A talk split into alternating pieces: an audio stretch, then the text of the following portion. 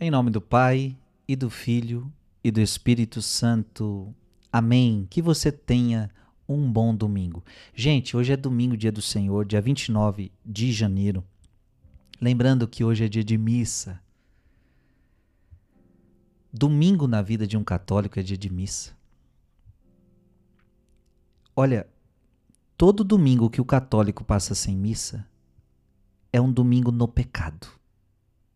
Frei, mas isso é uma invenção do Senhor? Não, não é uma invenção minha. Isso é, é o terceiro mandamento da lei de Deus: guardar domingos e festas. Cultuar a Deus. Você tem, assim como Deus trabalhou seis dias, no sétimo descansou, assim também deve ser a nossa vida. É um dia consagrado ao Senhor.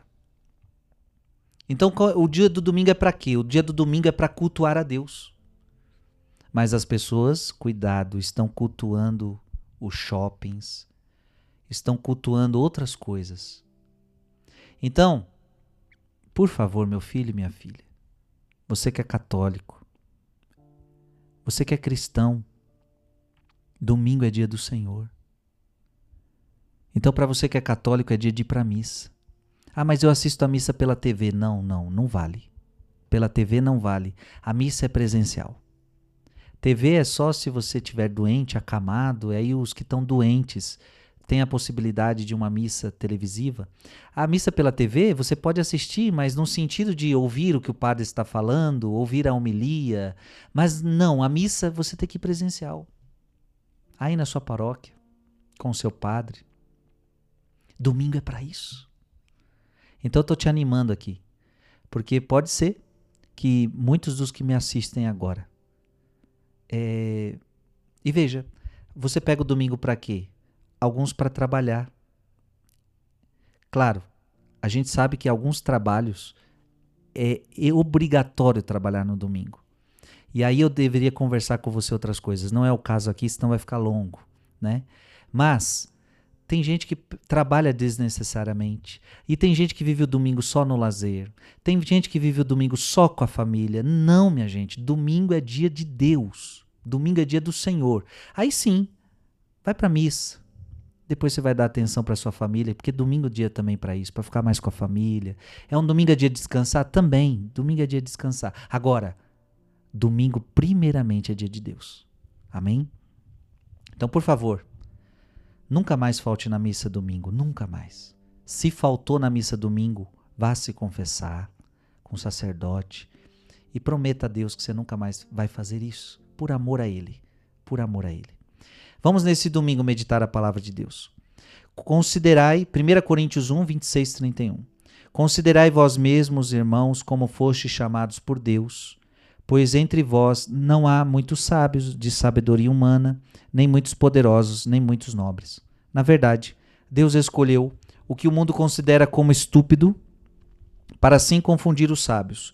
Deus escolheu o que no mundo, o que o mundo considera fraco, para assim confundir o que é forte.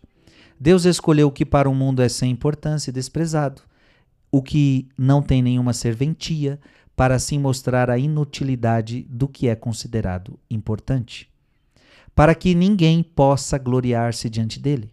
É graças a ele que vós estáis em Cristo Jesus, o qual se tornou para nós, da parte de Deus, sabedoria, justiça, santificação e libertação.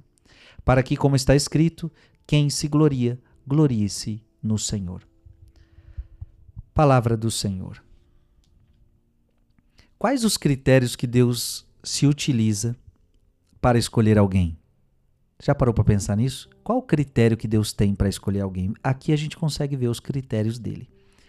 Considerai vós mesmos, irmãos, como fostes chamados por Deus.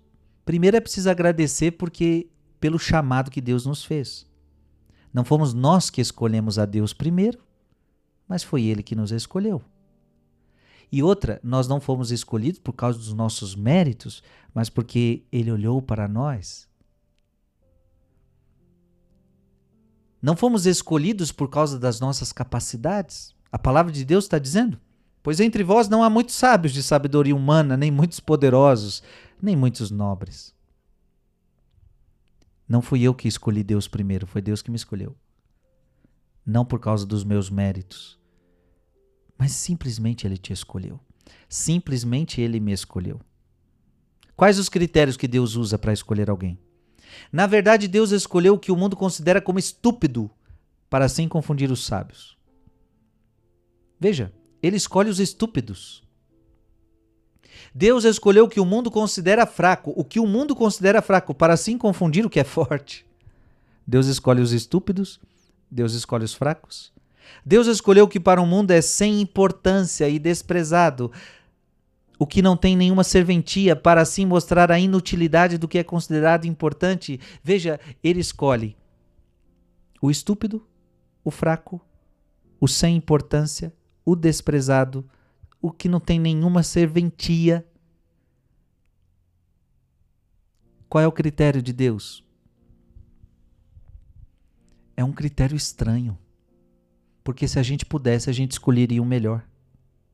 Se você pudesse escolher entre o estúpido e o sábio, quem você escolheria? O sábio. Só que por que, que ele não escolhe o sábio? Porque o sábio é cheio de si. Preste atenção. O sábio é cheio de si. Por que, que ele escolhe fraco? Porque o outro se acha muito forte. Por que, que ele escolhe o sem importância? Porque o outro acha que é muito importante. Então Deus não consegue trabalhar com o orgulhoso. Esse é um grande critério. Deus não consegue trabalhar com o orgulhoso. Por quê? Porque o orgulhoso não acha que precisa de Deus. Olha o que ele fala aqui: para que ninguém possa gloriar-se diante dele. Ele escolhe os humildes, porque os humildes dependem de Deus. Os outros acham que não precisam de Deus para nada.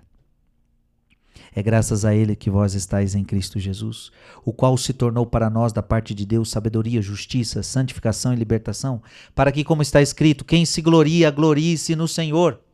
Na verdade, fomos chamados então pela misericórdia de Deus. Ele conhece os nossos pecados, ele conhece as nossas misérias. Mesmo assim, ele nos chamou por misericórdia. Toda a glória é para Deus. Então, se hoje eu sou uma, alguma coisa, não é porque eu sou, eu fiz, eu, eu sou o melhor, não. Tudo é para a glória dele. Ele que fez tudo em mim. O nosso chamado precisa ser um testemunho para o mundo. Porque Jesus fala: Eu chamei o fraco para confundir o forte. O fraco vai ser um testemunho para este mundo. Mas veja, o grande critério de Deus, ele consegue trabalhar numa alma humilde. Seja humilde e você vai ver o tanto que Deus trabalha no seu coração. Que Deus te abençoe em nome do Pai, do Filho e do Espírito Santo. Amém.